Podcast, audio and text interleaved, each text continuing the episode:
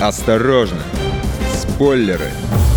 Коронавирус уже всех конкретно задолбал. Не говоря об опасности болезни, мойте руки, пользуйтесь антисептиком и по возможности изолируйтесь, и все будет хорошо. Некоторые сходят с ума, сгребая все с полок супермаркетов, нагоняют панику в интернете. Новости вот читать уже невозможно, одно и то пишут. Но один из самых раздражающих факторов – самоизоляция. Многих отправляют работать из дома или принудительно заставляют сидеть на карантине. Что ж, я, Егор Зайцев, специально сделал подборку сериалов про тех, кто отрезан от от жизни. Сидеть вдали от социума и смотреть сериалы про тех, кто сидит вдали от социума – это либо начало помутнения рассудка, либо психологическая поддержка. Я придерживаюсь второго варианта комедийный сериал «Последний человек на Земле». Итак, по миру прокатилась эпидемия смертельного вируса и человечеству настали кранты.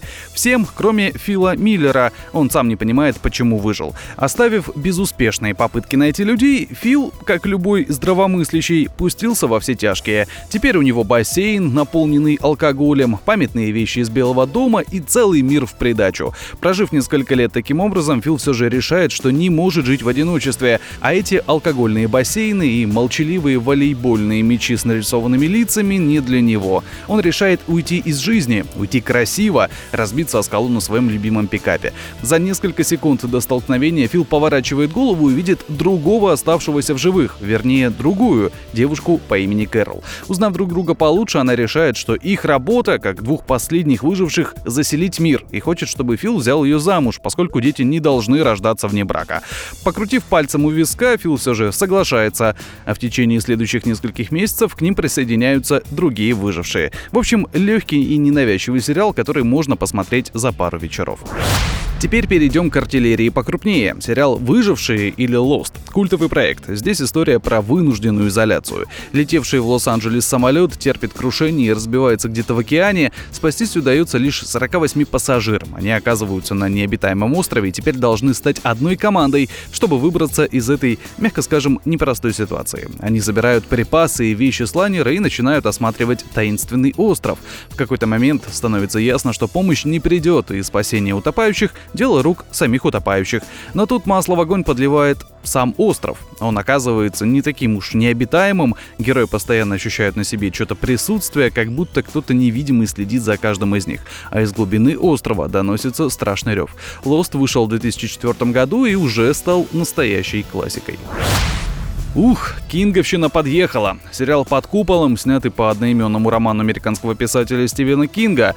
Для многих это как шильдик знака качества на упаковке.